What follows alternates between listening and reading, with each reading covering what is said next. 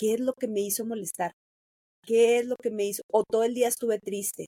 ¿Qué es lo que me hace que yo genere esta tristeza? ¿Sí? Porque creemos, Musme, que es lo que hace el otro. Y en realidad no es lo que me enoja lo que hace el otro, es lo que yo interpreto de lo que el otro hace. Pero hasta que yo no genero un espacio en donde soy consciente de ello, puedo cambiarlo.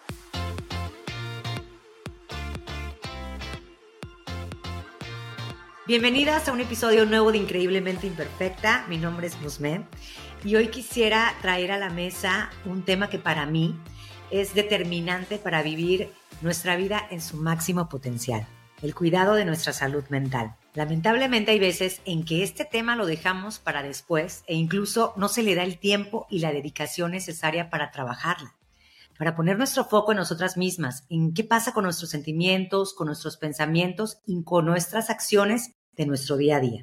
Así que tomando en cuenta que el 10 de octubre se celebra el Día Mundial de la Salud Mental, hoy quise invitar al podcast a Dariela Cantú para profundizar sobre este tema que es muy importante para, para todas nosotras. Dariela es terapeuta, ella es conferencista, es autora del libro de Amazon, que es un bestseller que se llama Divinamente, ella es creadora también de la membresía Comunidad Consciente, facilitadora del curso de terapia grupal terapéutica Mente y host del podcast de Holistic Project. Así que para mí es un gusto tenerte, como te decía antes de que empezáramos a grabar, es un gusto de verdad tenerte aquí en Increíblemente Imperfecta. Muchísimas gracias. Gracias a ti, Musme. Yo encantadísima de estar en tu, en tu plataforma y encantada también de compartir en este mismo tema que estamos de verdad que de, de, un, de un momento para otro se volvió indispensable en la vida de los seres humanos. Entonces, fascinada de estar aquí contigo. Sí, de hecho es lo que platicábamos, cómo todo se, cómo todo basa, se basa en esta parte de salud mental y qué padre que ya hay más, eh, pues ahora sí que mayor información, toda esta parte de redes sociales que se ha ido como que ha ido acercándonos más a, información más fácil, más eh, sencillita, la podemos, la podemos ver dependiendo de la persona que también tú, tú sigas. Pero a mí la verdad me, apasiona este tema y creo que también es la base de que nosotras estemos bien, de que busquemos eh, nuestro bienestar emocional, porque hay veces en que pues, nos perdemos en el día a día con la familia y demás cuando todo realmente parte de una misma.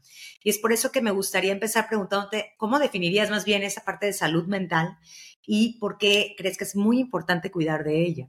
Mira, yo a mí me gusta eh, tomar como base que es la salud mental es encontrar un equilibrio, encontrar un equilibrio entre lo emocional, entre lo físico, entre lo social. Cada uno de nosotros vive, así como lo acabas de expresar, en diferentes entornos, diferentes familias, trabajos, y, y, encontrar ese equilibrio que lo exterior, lo que esté sucediendo afuera, no te alcance a desequilibrar que no alcance a moverte. Entonces, es ser tan consciente de ti misma y de también conocerte, decir, esto sí todavía me perturba. Y entonces ir a terapia a trabajarlo.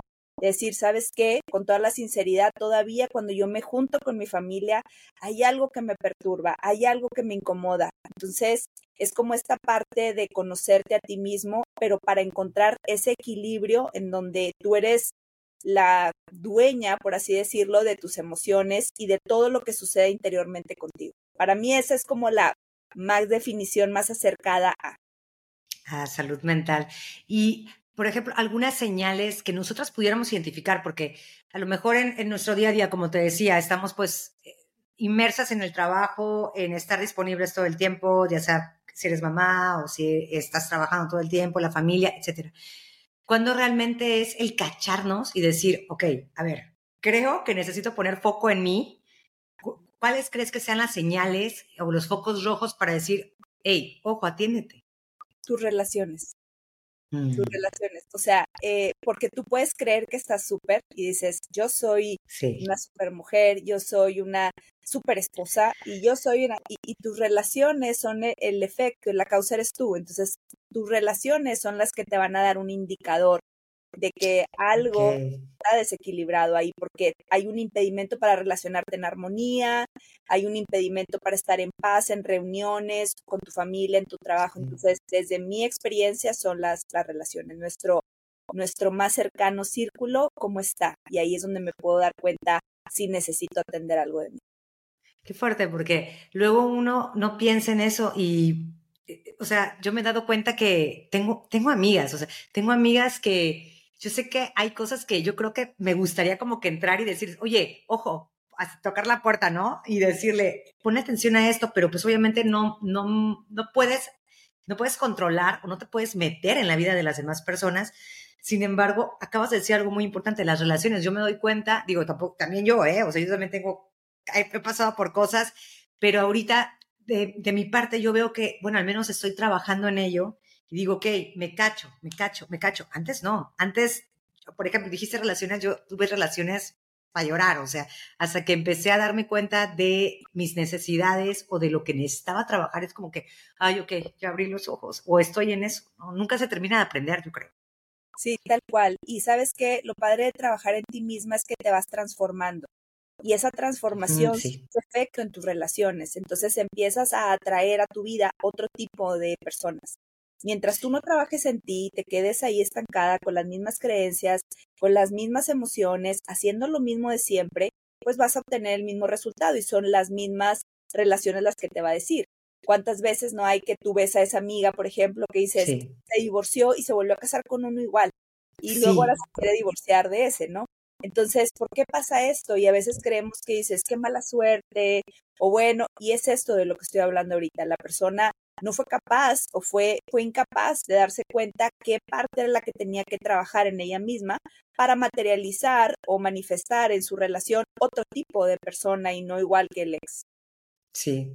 Y ahorita sientes que se ha ido quitando este tabú de esta tensión en, en, una misma, que yo lo, yo lo relaciono más que nada a la parte de tomar terapia, como que antes daba pena, ahorita ¿cómo lo ves? Para mí es muy importante esto, Musme, porque fíjate que eh, para mí es muy importante en mi entorno familiar. En mi familia hemos normalizado hablar de lo que sentimos, porque bueno, pues yo soy terapeuta, con mis hijos no me formo, no, no, me, no me muevo como terapeuta, me muevo como mamá, pero yo en mi círculo más cercano y en mi familia, en mi familia, mis hijos y mi esposo, normalizamos hablar de lo que sentimos. Ah, sí, bueno. tiene un tiempo para acá que esto se ha vuelto muy normal en lugar de preguntar, oye, ¿cómo estás? ¿Cómo te fue hoy? Es cómo te sientes. ¿Sí? O, oye, es que una amiga me pasó esto y es, ok, ¿qué te hizo sentir eso? O, o sea, es como hemos normalizado familiarmente aquí en mi entorno hablar de lo que sentimos. Me he dado cuenta también que hay más gente también en el entorno social y en el colectivo que me doy cuenta que también está hablando de lo que siente y no es penoso y no es vergonzoso y es como empezar a normalizarlo. Entonces, sobre todo los temas como más fuertecitos que serían la depresión o que serían eh, las ideas suicidas o que sería la, la ansiedad, también hemos normalizado el expresar de me siento deprimido, me siento triste, me siento socialmente, ¿no? La gente viene a terapia casi siempre con un toque ya de claridad de lo que le está pasando. Mm, Esto sí. es gracias a que colectivamente ya hemos empezado a hablar de esas cosas.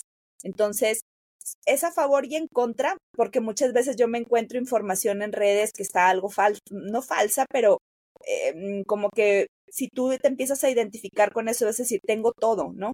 Porque pues todos son los síntomas y de pronto te puedes identificar con ello.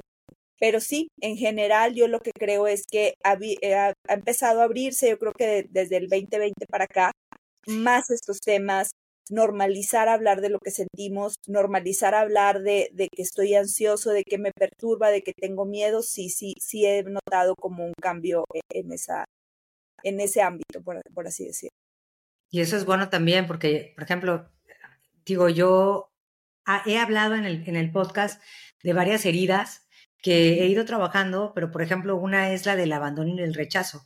Entonces, esta parte de abrirme, yo quiero pensar que también puede a- am, ayudar a otras personas a verlo tal vez más normal, entre comillas, eh, de, que, no le pasa solamente a una sola persona, habemos muchas, ¿no? Y eso también es como te va a ayudar a sentirte que, que no eras nada, o sea, que no te pasaba nada más a ti, que yo siento que eso pasaba antes. Yo me acuerdo que hace, bueno, yo ahorita tengo 38 años y yo, este tema, yo no creo haberlo tocado a mis 20, o sea, y ahorita es como que más normal de, de encontrar gente así y ya sientes más empatía por otras personas. No sé cómo lo ves.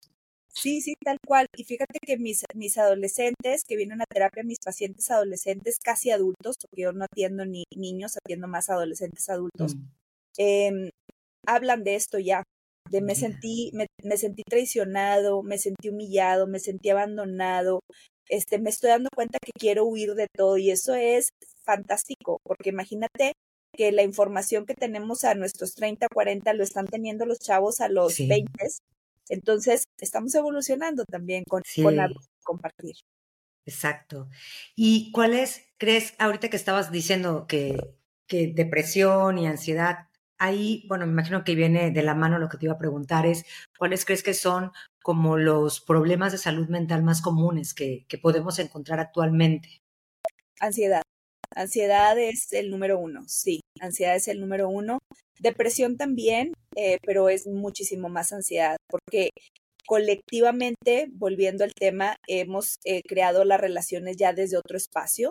Eh, usamos mucho el celular y entonces generamos emociones y pensamientos porque como no estoy escuchando un diálogo, como no tengo esta lectura física, interpreto lo que estoy leyendo y entonces genera unas emociones eh, variadas y que esto, son puras suposiciones y puras interpretaciones y luego gestionamos con una conclusión. Nosotros concluimos y gestionamos con la conclusión.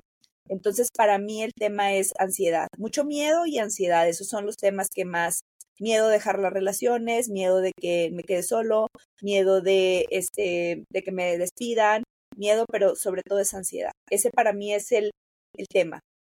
La ansiedad, qué bueno. Y sí, de hecho sí es cierto, tienes toda razón. Hay veces en que un mensaje lo recibes y no sabes cómo interpretar si te está hablando enojada o si te está hablando en buena onda y ya luego uno crea una historia en su cabeza. Digo, a mí me ha pasado que, que luego no, no va por ahí. No, no, no, tal cual, tal cual. Entonces yo casi siempre, por ejemplo, este, me escriben y contesto pues porque me escriben mucho y entonces escribo lo que puedo contestar, ¿no? Pero de pronto sí mando un audio porque es como que el audio ya, ya la persona puede leerte un poco más, de, de saber cómo es tu tono de voz, cómo, cómo estás emocionalmente, ¿sí? Entonces, pero hay veces que no, no, no, me, no me da tiempo y no, no lo puedo hacer pero sí es muy importante esto, ¿no? Por eso más trabajar la salud mental, de no suponer, cuando lees un mensaje, si tú tienes muy en claro que esto nos pasa absolutamente a todos, entonces cada vez que lees un mensaje, cada vez que ves alguna interacción en redes, no creerte la historia que siempre te estás contando. Lo fabuloso, okay. si me permites eh, es que siempre que nosotros estamos leyendo un mensaje, vamos a llegar al mismo punto que tú hablabas ahorita de las heridas. Las personas que se sienten, por ejemplo, mm. rechazadas, en los mensajes siempre van a gestionar desde su herida de rechazo, aunque la otra persona no le esté rechazando. Entonces, esto también está bien padre porque es autoconocimiento también al final del día. ¿Qué, siento cada vez que no me contestan? ¿O qué siento cada vez que me, me contestan más o menos? Y entonces empieza ese, ese tema.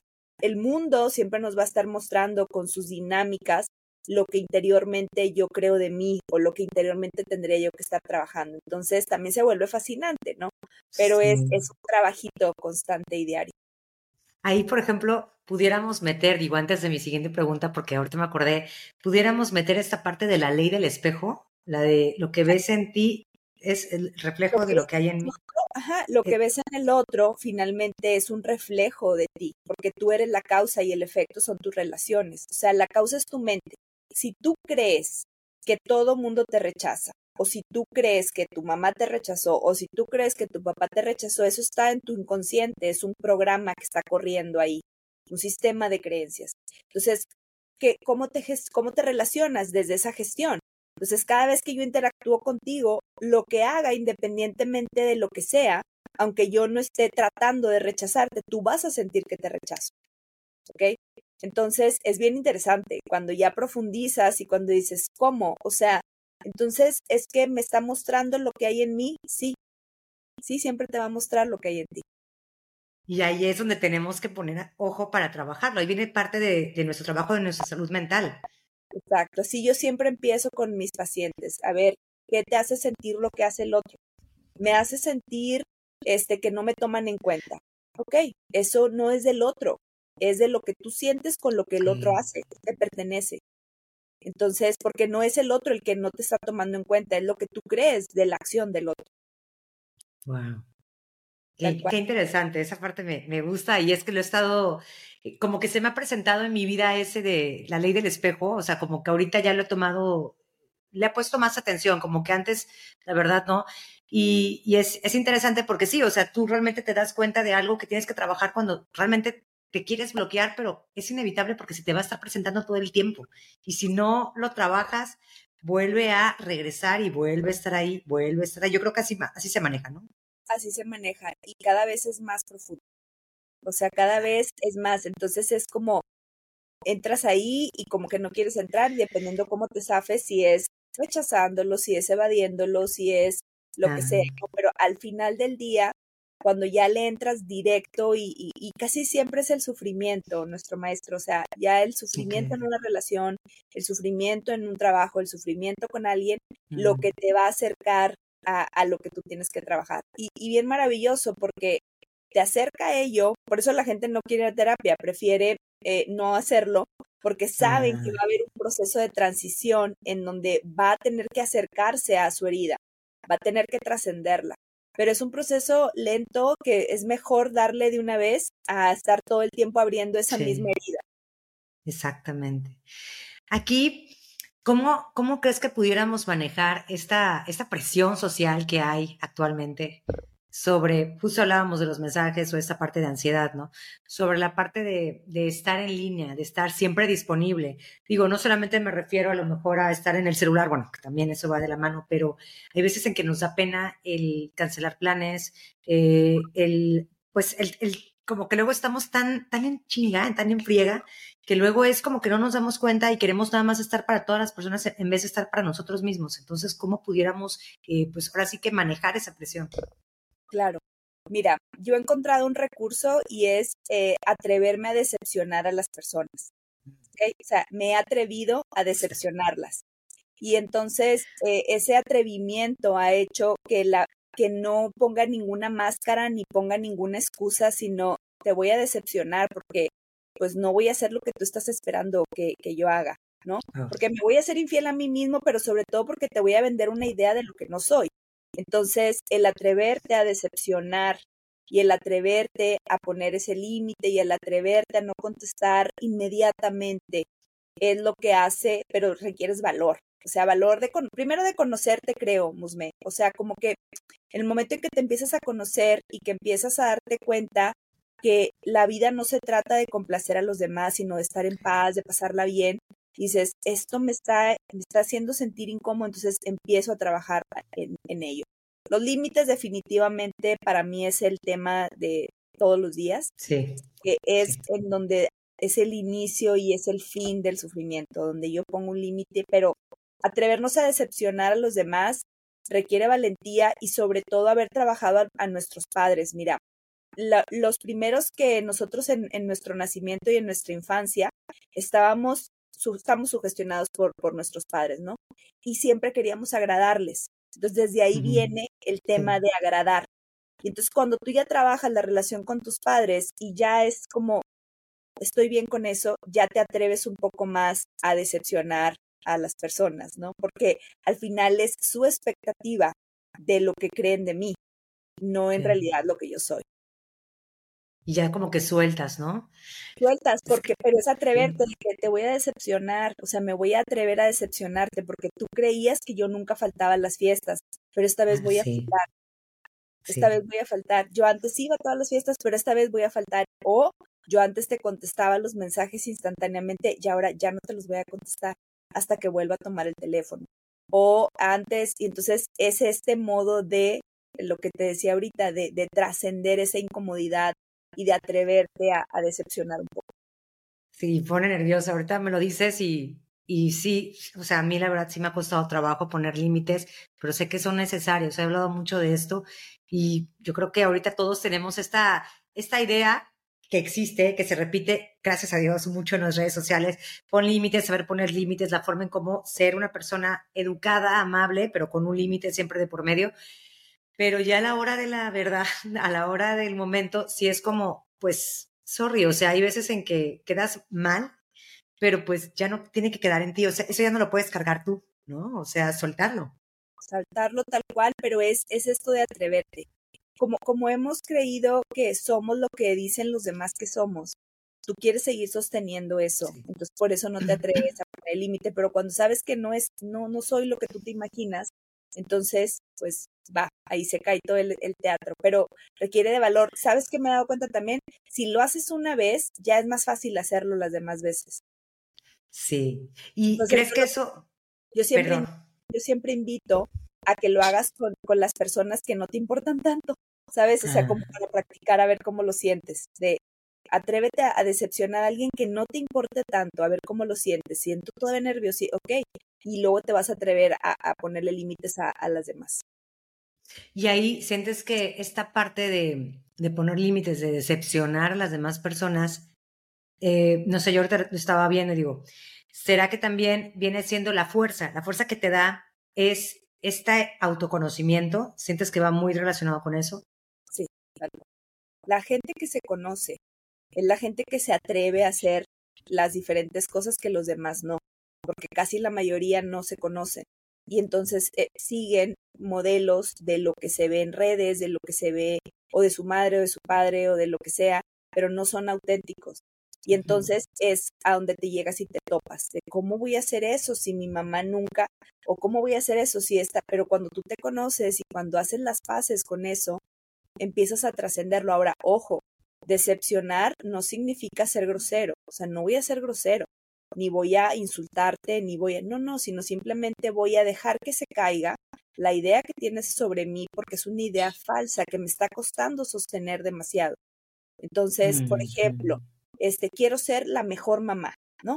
Quiero, pero no, o sea, le echo muchas ganas, pero en algún punto voy a decepcionar a mi hijo. Porque no voy a hacer lo que él quiere que haga, yo voy a hacer lo que yo creo que tengo que hacer como mamá. Y me atrevo a decepcionarlo, a que piense lo que quiera de mí, porque yo sé que yo no soy eso, es la idea que él tiene sobre mí. Eso es lo que te decía de, empezar como a, decepcionar. Me gustó lo que dijiste de yo sé que eso no soy, o sea, que no soy eso, es tu idea. yo sé que no soy mala mamá, o sea, lo tengo súper claro, porque sé que soy muy buena mamá, y que he estado haciendo mi trabajo y que he estado cuidando de ti, que he estado acompañándote, que he estado... Y si tú crees que soy mala mamá, es tu creencia. Y, yo respeto que tengas esa creencia y, es el que la tiene que cambiar es el hijo, no la mamá. ¿Sabes? Y conforme pasa el tiempo, el hijo empieza a ver otra realidad, pero es porque yo empiezo a generar esa seguridad en mi interior, pero es por conocer. Exacto. Y ahí digo, esto además es un paréntesis dentro de este tema de salud mental porque esto me, me gusta mucho. Eh, ¿Cómo pudiéramos nosotros como, como empezar? Digo, en dado caso que no tengamos ahorita como que esa, ese apoyo terapéutico con un coach, eh, empezar a trabajar en ese autoconocimiento, o sea, eh, con nosotros mismos. Sí, hay, hay, hay muchos libros que nos pueden ayudar, pero sobre todo es empezarte tú a hacer preguntas. O sea, por mm. ejemplo, cosas tan básicas como si alguien te dice algo, tú cuestionártelo. O sea, qué mala mamá eres y tú cuestionarte, yo soy mala mamá. O sea, no quedarte con la idea que están diciendo los demás que eso eres, ¿sí? Entonces, decir, ¿por qué sería? No, no lo soy. Vas y compras algo en lugar de preguntarle a todo el mundo, ¿qué se comprarían ustedes? ¿Te gusta? ¿No te gusta? Tú empiezas a conectar, ¿me gusta a mí? O sea, ¿qué colores son los que a mí me gustan? ¿Qué tipo de ropa es la que a mí me gusta? ¿Qué, qué me gusta comer? ¿Qué me, ¿A dónde me gusta ir? que no me gusta hacer. O sea, esas cosas de no seguir lo que el colectivo está haciendo, sino, y, no es mm. como revolución, sino simplemente es como preguntarte qué tipo de música me gusta escuchar a mí, cuál es la que me hace sentir bien. Entonces empiezas un trabajo de conocerte, de empezar a estar contigo en lugar de estar a disposición de, de los otros. Ahí vas a estar a disposición de los otros, pero desde un espacio distinto, porque es desde, desde compartirme, no desde gustarte nada más y complacerte. ¿Me expliqué? Ok. Hey, te interrumpo unos minutos para platicarte que si deseas trabajar en ti misma y en tu autoconocimiento, tengo varios recursos disponibles para ti. Mi workbook, Descubriendo tu verdadero yo. También puedes descargar mi journaling gratuito, mis días increíbles. Y también podrás encontrar mi biblioteca online, donde podrás comprar directamente los libros que te voy recomendando. Todo esto lo puedes descubrir más en las notas de este episodio. Ah, me encanta, me encanta eso. Y sobre todo el estar, o sea, el, sentir curiosidad hacia una misma, ¿no? Exacto, así. ¿Y por qué tomé esta decisión? O sea, empezar a cuestionar todo. Tomé esta decisión, o sea, ¿por qué cuando esta persona me dijo esto, yo dije esto, ¿qué será que ando muy reactiva? Y empiezas a indagar, oye, voy a escuchar un podcast de reacción, ¿qué reacciono? Y empiezas a conocerte a ti misma, ¿sí? Pero a lo que voy es que el colectivo casi siempre nos va a estar marcando una pauta de, de lo que se debería de hacer. En México es muy diferente, la, yo tengo pacientes en todo el mundo y entonces en México funcionamos muy diferente a como funcionan en Europa. Y entonces la gente es como que todo el mundo cree que se funciona igual. No, todos funcionamos distinto. Entre más te cuestiones, más vas a estar contigo, más vas a estar feliz porque vas a conocerte. A mí me gusta hacer esto. ¿En qué momento me enojo del día? Por ejemplo, es otra pregunta. ¿Y en qué momento del día me enojo? ¿Qué es lo que me hace enojar a mí? Porque no tengo, no me tiene que hacer enojar lo mismo que te hace a ti. ¿Qué me hace enojar a mí? ¿Quién? ¿Con qué cosas? Y entonces ahí empiezas a hacer ese, ese, ese espacio de conocer. Me gusta. Aquí eh, ahora sí, ya retomando el tema de salud mental, que me quise salir un poquito, porque para mí es muy importante que, que esta, esta información de, primero del autoconocimiento, quede como que grabada o, clavada en esta parte del episodio, porque es la base de, de, todo, ¿no? O sea, nosotros, nosotros mismas, ¿no? Y aquí es como que te iba a preguntar, es cuando crees que es buen momento de pedir ayuda? Ahora sí, ya no solamente apoyarnos con esta información que podemos encontrar a la mano en podcast o en libros. ¿Cuándo crees que ya es como, hey, ya ahora sí considera? Claro. Eh, cuando estés pasando por algo que sea que aunque ya pusiste en marcha la herramienta que te ofreció el podcast o que te ofreció el libro, no funcionó. O sea, porque normalmente los libros y los podcasts nos dicen el qué, pero no nos dicen cómo. Entonces, ir a terapia es el cómo. Yo tengo un, programa que es el que mencionaste ahorita, que se llama Programa Terapéuticamente, es un curso online, y yo ahí explico el qué y, digo el cómo. Y el cómo es decir un ejemplo, cómo lo voy a llevar a la práctica. ¿Sí? Porque, por ejemplo, hay gente que sabe que tengo ansiedad, ¿ok? ¿Y cómo le hago para que se me quite? Okay. ¿Cómo le hago para trascenderla? O cómo, el cómo. Entonces, cuando tú no, no alcanzas a saber el cómo, ahí es cuando necesitas pedir, pedir ayuda. Ok. Ya por último, me gustaría que nos, nos dijeras algún consejo eh, que pudiéramos darle a estas personas que están luchando con salud mental, sobre todo que estamos ahorita hablando de este tema. Eh, algún consejo que, ¿sabes qué? Puedes tomar es, bueno, no tomar realmente, es eh, no sé, poner foco sobre, sobre este tema para llevarlo a cabo así? Ok. Yo creo que más que todo el, el aprender a cuestionarse y a conocerse sobre sus emociones. O sea, a mí me gusta mucho invitar a mis pacientes o invitar a la gente del podcast a que, a que escuche esa vocecita interior y a que en el día haga una reflexión de hoy todo el día estuve enojada, por ejemplo. Todo el día estuve molesta. ¿Qué es lo que me hizo molestar? ¿Qué es lo que me hizo? O todo el día estuve triste. ¿Qué es lo que me hace que yo genere esta tristeza? ¿Sí? Porque creemos, Musme, que es lo que hace el otro. Y en realidad no es lo que me enoja lo que hace el otro, es lo que yo interpreto de lo que el otro hace. Pero hasta que yo no genero un espacio en donde soy consciente de ello, puedo cambiarlo. Si no, no hay manera, o sea, porque voy a creer, es mi esposo, es mi hijo, es mi mamá la que me hace enojar. No, no, en sí ella, esas personas no tienen ese poder. Es lo que tú crees de lo que ellos hacen o lo que eh, las expectativas, las altas expectativas que tienen de esas relaciones. Entonces, para mí es como atiende la salud mental, sí, pero empieza por conocerte, por, por, eh, por escucharte, por estar contigo y en el sentido más simple y sencillo como ver en tu día cuáles son las emociones, yo le llamo emociones favoritas, pero no favoritas porque te encanten, sino porque siempre vas ahí. O sea, cuando... y mm, entonces, ¿sabes? Por ejemplo, yo no soy de, yo Dari en lo personal, yo no soy, mi emoción favorita no es el miedo, ¿ok? O sea, yo voy muy poco ahí.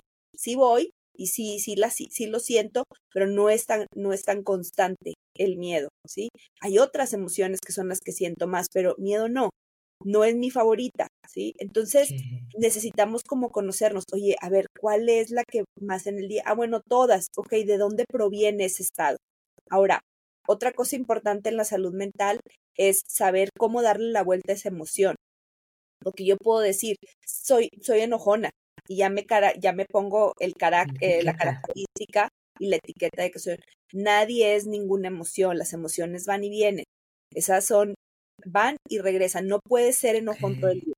¿sí? Hay momentos en donde se siente esa emoción y la puedes dejar ir. Hay que saber cómo dejarla ir y cambiar a una emoción distinta. Oye, a ver, por yo hoy, hoy, por ejemplo, en terapia con mi paciente en la mañana le decía, ella ha estado transitando una emoción de tristeza y entonces eh, yo le decía, ¿cómo hacemos el cambio de pasar de tristeza a alegría o, o que la tristeza te abandone? Y me dice, no sé cómo, o sea, porque ella entra muy profundo en la tristeza. Entonces yo le decía, ¿qué es lo que te hace feliz? Me hace feliz cocinar, me hace feliz, o sea, ¿qué, qué actividades, no?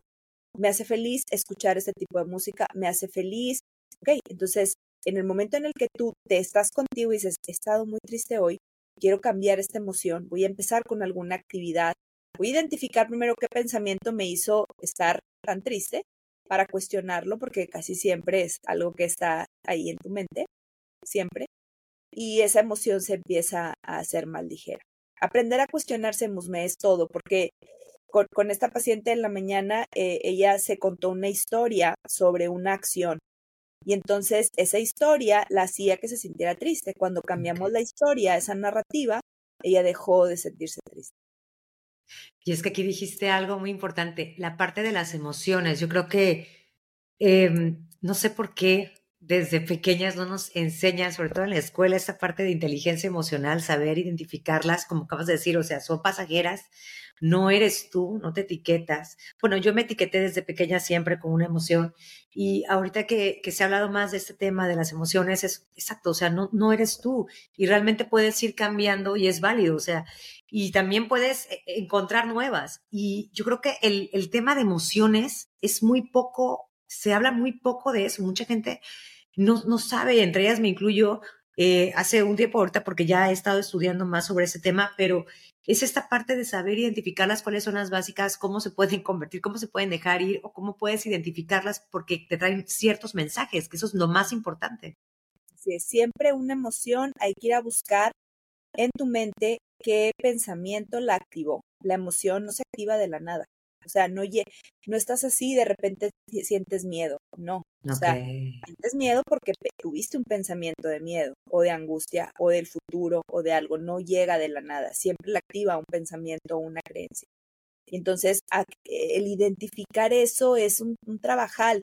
Y ya cuando la identificas, ya dices, claro, entonces tengo que cambiar ese pensamiento o cambio la emoción con alguna actividad para que ya empiezo yo a pensar en otra cosa. Mm, me gusta.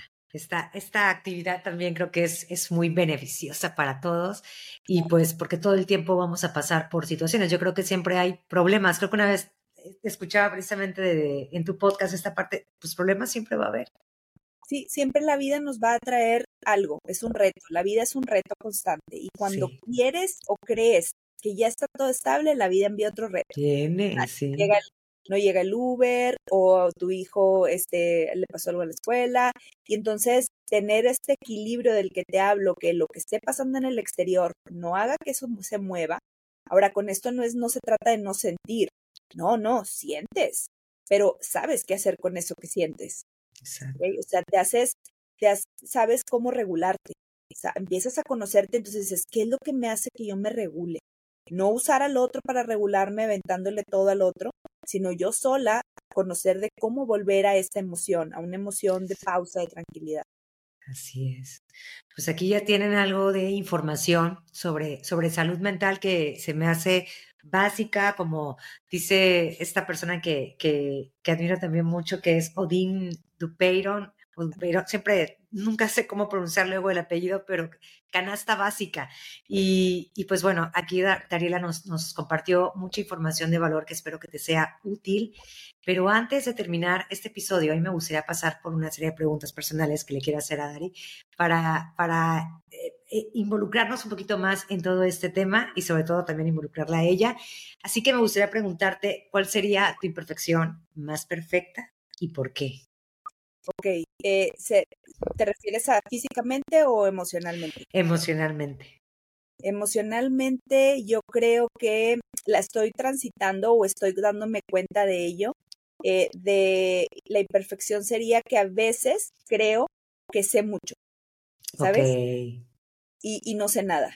Entonces, o sea, sí sé, sí conozco, tengo conocimiento, pero sobre ciertas situaciones, eh, el, el, creer que sabes. Es, es, como media, media, sí inteligencia, sí que padre sabiduría, pero cuando reconozco que no sé nada y que la vida es la que sabe más, ahí me doy de topes. Entonces, esa, yo creo que eso puede ser. Me gustaría que también nos platicaras o nos compartieras más bien qué libro es el que más te ha marcado y que puedas recomendarnos. Libros o libro, como tú desees. Okay. Este, hay muchos, hay muchos. Mira, eh, dependiendo como que por, por dónde, ¿no? O sea, por qué área, pero para cuestionarte, que es como el tema que yo siempre, yo soy fan de cuestionarnos todo, de, de no quedarnos con la primera premisa. Y para mí el libro que me cambió literalmente es Byron Katie, Amar lo que es. Ese es el libro para mí más top. Eh, porque me enseñó, luego yo fui a un taller con ella y ahí ya obviamente entendí muchas cosas, pero creo que todos los libros de ella son para mí como eh, para tenerlos ahí, siempre estar como yendo y recurriendo a, las dinámicas y a, la información que tienen esos libros. Hay otro de ella también que se llama Una mente en paz consigo misma creo que, eh, creo que me gusta más una mente, en una mente en paz consigo misma que amar lo que es, pero amar lo que es es el uno, haz de cuenta. Entonces, okay. leer el, el, otro libro, hay que leer Amar lo que es primero. Ay, qué padre que fuiste a un taller con ella, qué interesante.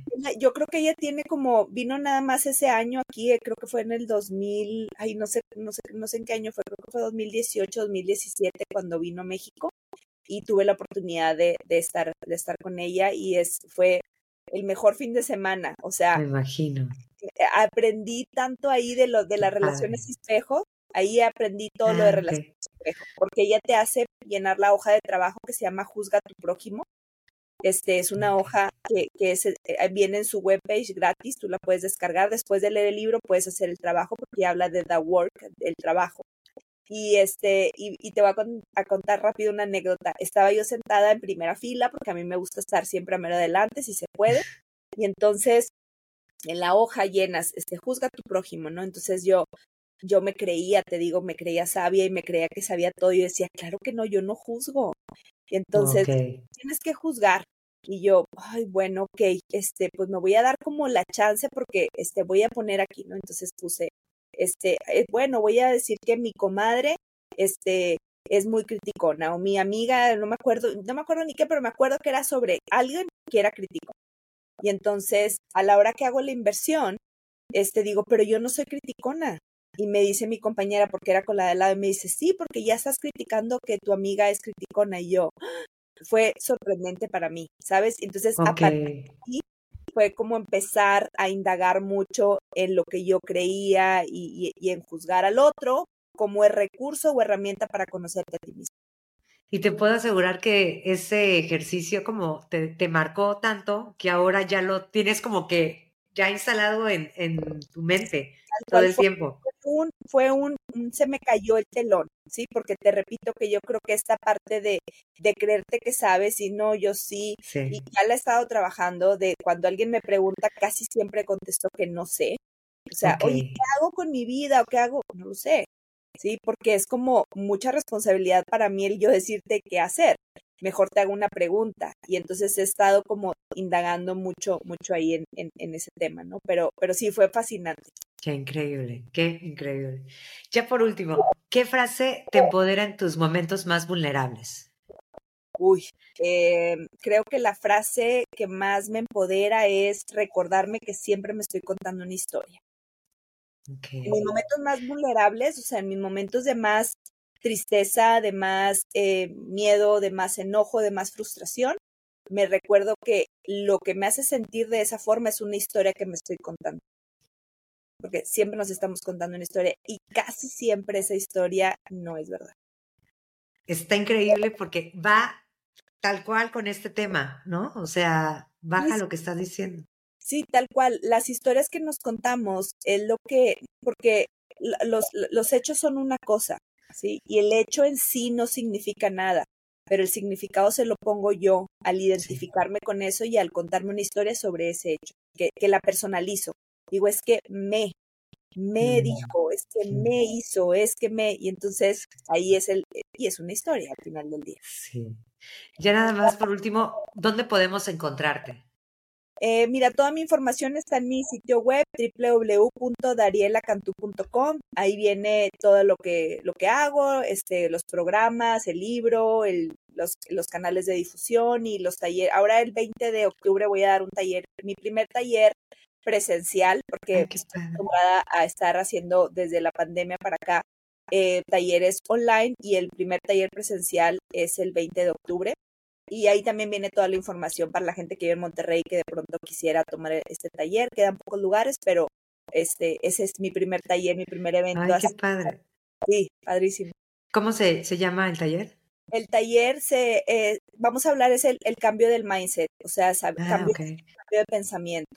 voy a, a, a, compartir cómo se hace este cambio, esta transformación desde el interior. No querer cambiar el exterior, sino cambiar el pensamiento que eventualmente va a hacer que tus relaciones mejoren. Qué increíble. Pues ya saben, para todas las personas que están en Monterrey o que tengan la posibilidad de ir, toda la información en la página web de Dari. Te agradezco infinitamente este momento, toda tu información y la verdad valoro mucho este espacio y que me hayas dado la oportunidad de, de bueno, nos hayas dado la oportunidad de escucharte y de estar aquí en Increíblemente Imperfecta. Ay, no, a ti por la invitación, Musme. Para mí es un honor y es un placer compartir siempre. Recuerda que puedes ponerte en contacto conmigo a través de mis redes sociales. Puedes encontrarme en cualquier red social como arroba increíblemente-imperfecta. Estaré muy emocionada de saber de ti, qué opinas del podcast y sobre todo que me platiques qué temas te gustaría que abordara para el siguiente episodio.